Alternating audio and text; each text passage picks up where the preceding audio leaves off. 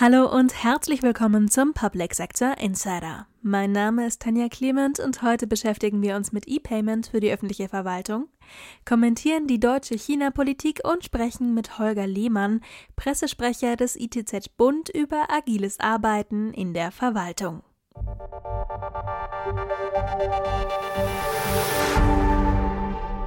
Holger Lehmann ist Chef des Leitungsstabs und Pressesprecher des Informationstechnikzentrums, kurz ITZ Bund.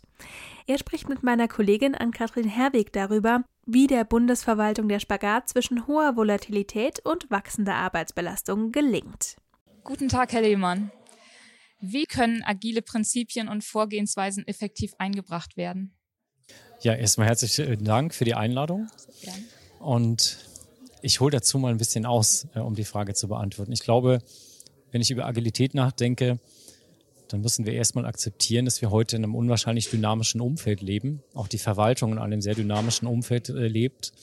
Wir haben in den letzten Jahren eine Pandemie gesehen, in der viele Pläne über den Haufen geworfen wurden. Wir sehen gerade einen Krieg mitten in Europa, der auch Auswirkungen auf die Verwaltung hat. Und ich glaube, wir müssen eben akzeptieren, dass sich Rahmenbedingungen permanent ändern. Mit den klassischen Modellen mit den Wasserfallmodellen, glaube ich, würden wir das nicht hinbekommen, sondern wir bekommen es nur hin, wenn wir agil werden in der Verwaltung, wenn wir lernen, in der Lage zu leben und wenn wir konsequent ähm, es akzeptieren, dass die Rahmenbedingungen sich ändern. Wie kriegen wir Agilität in die Verwaltung? Ich glaube, wir brauchen auf der einen Seite Kompetenz.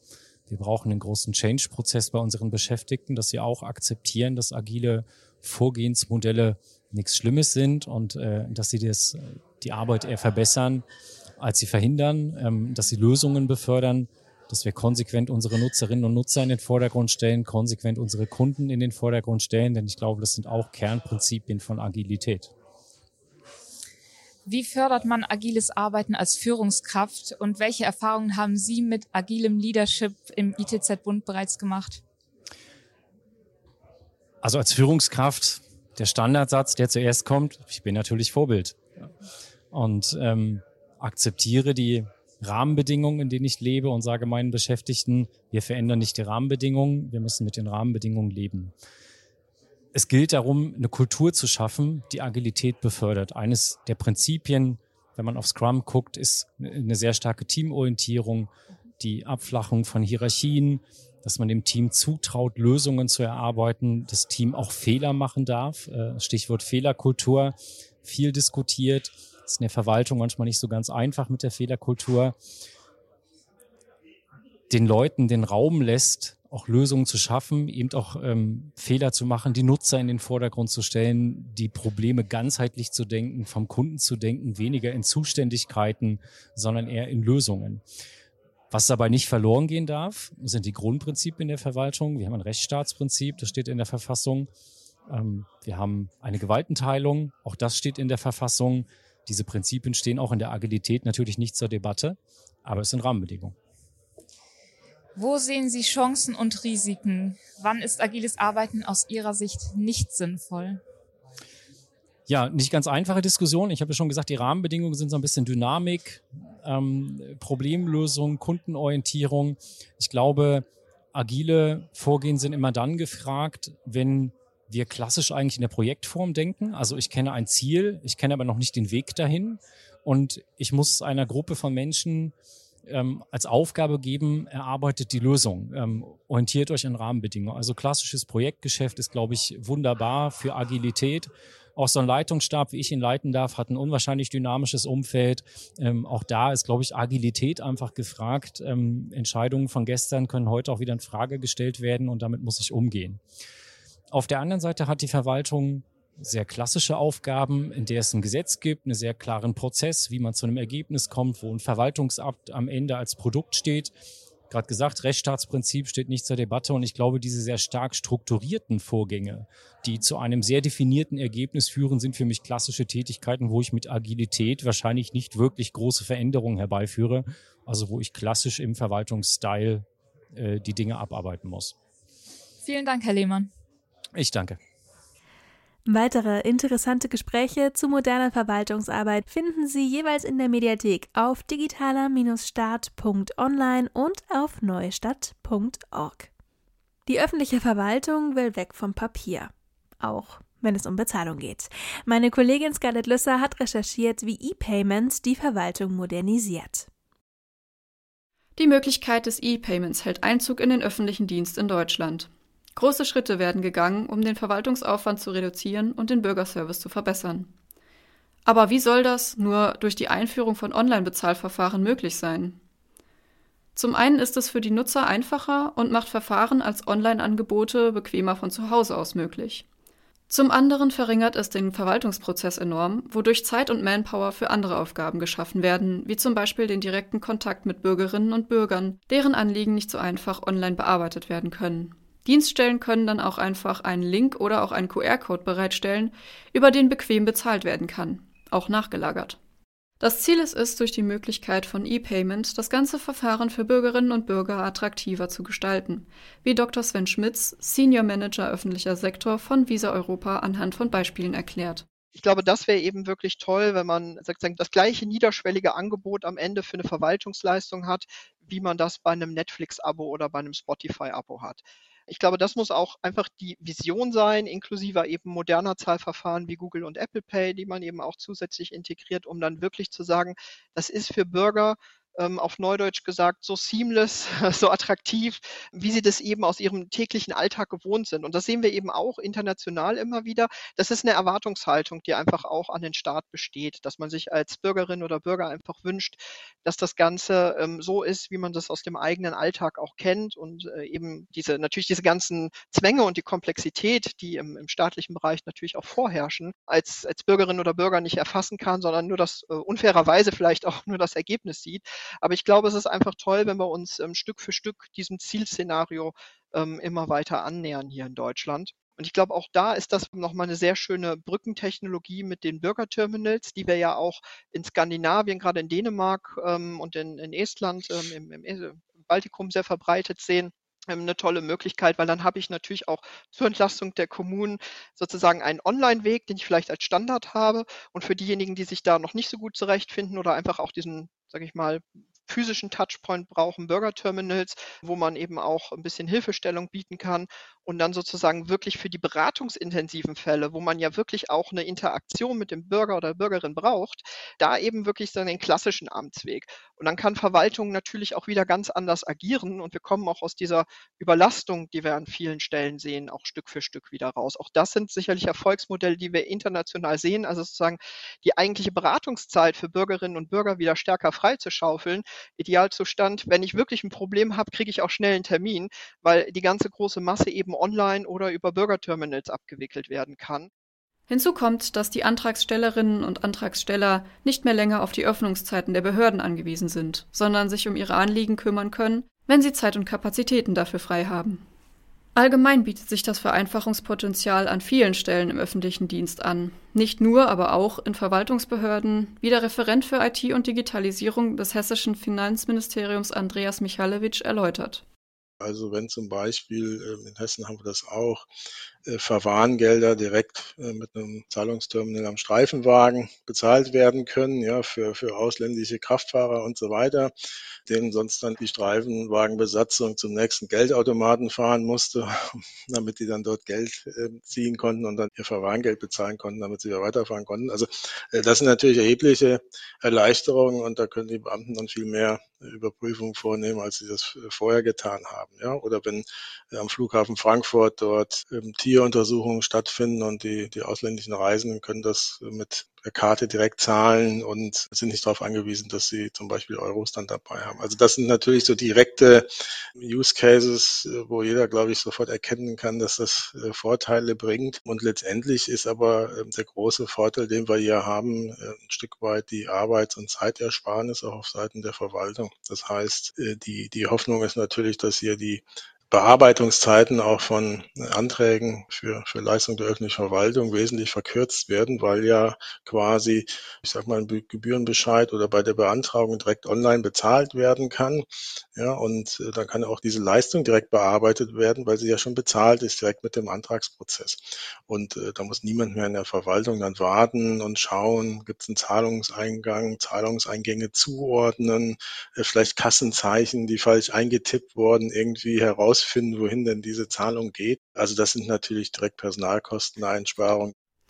Aus der Digitalisierung der Bezahlmethoden ergeben sich aber auch zusätzliche Vorteile, wie Dr. Schmitz noch weiter aufzählt. Und ich glaube, ein ganz wichtiger Aspekt bei dieser sage ich mal, Transformation, dass Mitarbeitende dann eben auch mehr Zeit für qualitativ hochwertige Aufgaben haben, ist natürlich, dass wir die Kommune dann auch zu einer viel attraktiveren Arbeitgeberin machen. Ja, das ist eben auch etwas, was wir im internationalen Vergleich sehen. Das zieht natürlich auch spannendere Profile wieder in die Kommune.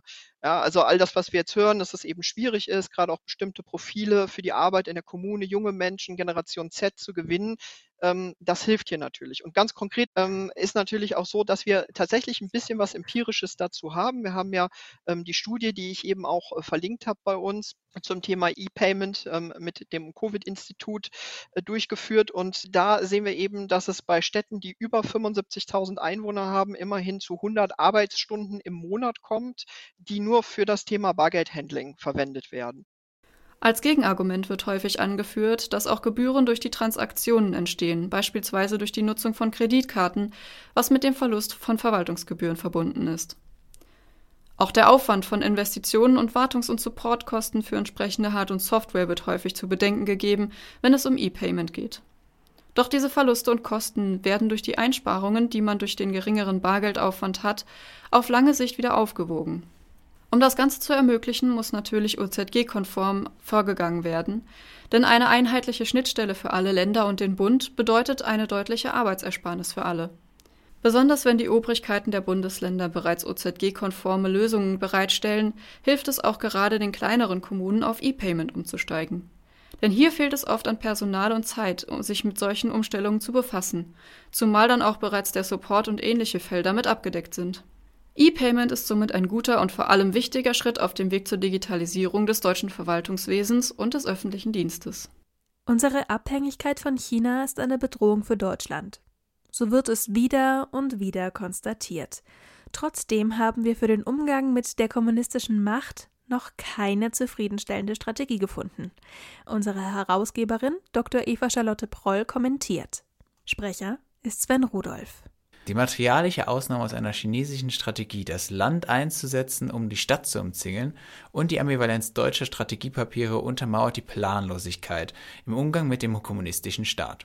Verschiedene Teile ergeben ein Puzzle vom Elefanten im Raum, auf das es nach wie vor unterschiedliche Antworten gibt. Klein angefangen, die Schenkung von Pandas für städtische Zoos ist noch keine Vereinnahmung. Schaut man aber auf Städtepartnerschaften zwischen bevölkerungsreichen Milliardenstädten aus China und hierzulande kleineren Städten unter 100.000 Einwohnern, stellt man ein Ungleichgewicht fest. Dort beschäftigen sich ganze Stäbe mit der Freundschaft. Hierzulande ist es meistens eine Person, die gleich mehrere Städtepartnerschaften verantwortet. Jährlich zum 10. März in Erinnerung an den tibetischen Volksaufstand erhalten dann die Beauftragten oder gleich der Bürgermeister den freundlichen Hinweis, die Flagge Tibets nicht zu hissen. Konfuzius-Institute werden als eingetragene Vereine von den Bundesländern gefördert, während an gleichen Buchvorstellungen deutscher Autoren zur Biografie des chinesischen Staatschefs Xi Jinping abgesagt werden weil nicht alles rosig dargestellt wird. Laut der Bundesministerium für Forschung und Bildung sei dies direkte Einflussnahme auf Wissenschaft und Lehre. Sie fordert, den Einfluss der Institute kritisch zu hinterfragen.